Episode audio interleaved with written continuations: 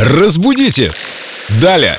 С нами Виктория Полякова, культуролог, знаток русского языка, в котором в русском языке так много непонятных слов. Например, конхеофилия. Вика, привет. Привет, друзья. Что означает это слово? Мы снова будем о лошадках?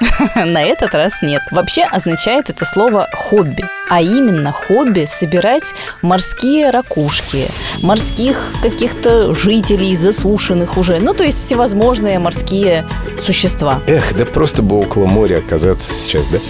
Позаниматься конхеофилией.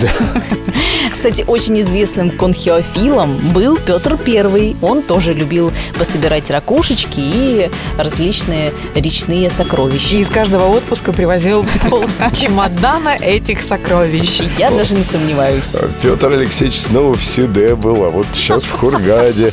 Видим по составу гостинцев. Да, это мы сейчас магнитики привозим, а раньше вот что привозили из поездок. Какое хорошее летнее романтичное слово. Навевает мысли об отпуске, о лучших деньках. которые еще впереди. Разбудите!